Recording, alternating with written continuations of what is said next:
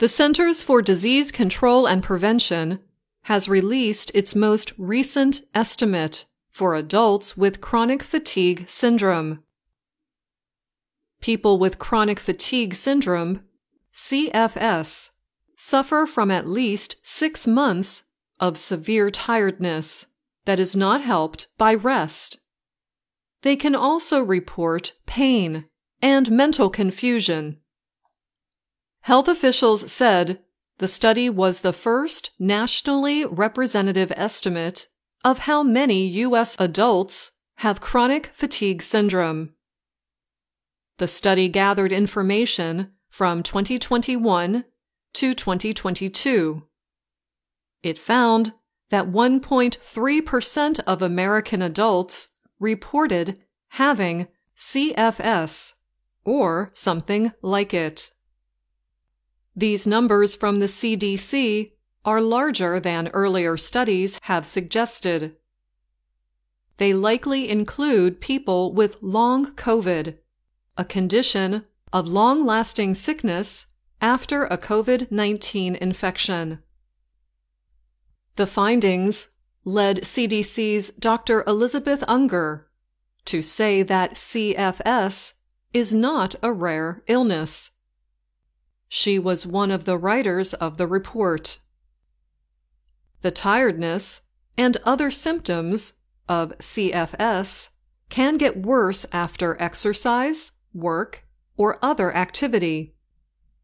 There is no cure, and no testing leads to a quick diagnosis. Doctors do not know the cause. However, research suggests it is the body's overreaction to an infection or other shock to the immune system.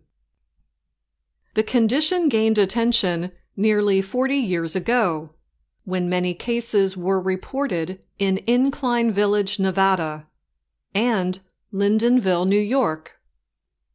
Some doctors dismissed it, calling it psychosomatic. Psychosomatic means a problem is mental or emotional rather than physical. Some doctors also called it yuppie flu. Yuppie stands for Young Urban Professional, people who have good jobs and medical coverage. Some doctors still think CFS is a mental condition, experts and patients say. Doctors called me a hypochondriac and said it was just anxiety and depression, said Hannah Powell. She is a 26 year old woman from Utah who was diagnosed after five years.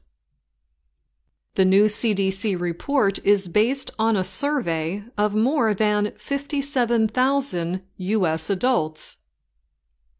They were asked if a doctor or other healthcare professional had ever told them they had myalgic encephalomyelitis, or CFS and whether they still have it. About 1.3% said yes to both questions. CDC officials said that results in an estimate of 3.3 million U.S. adults. The study also reported other findings.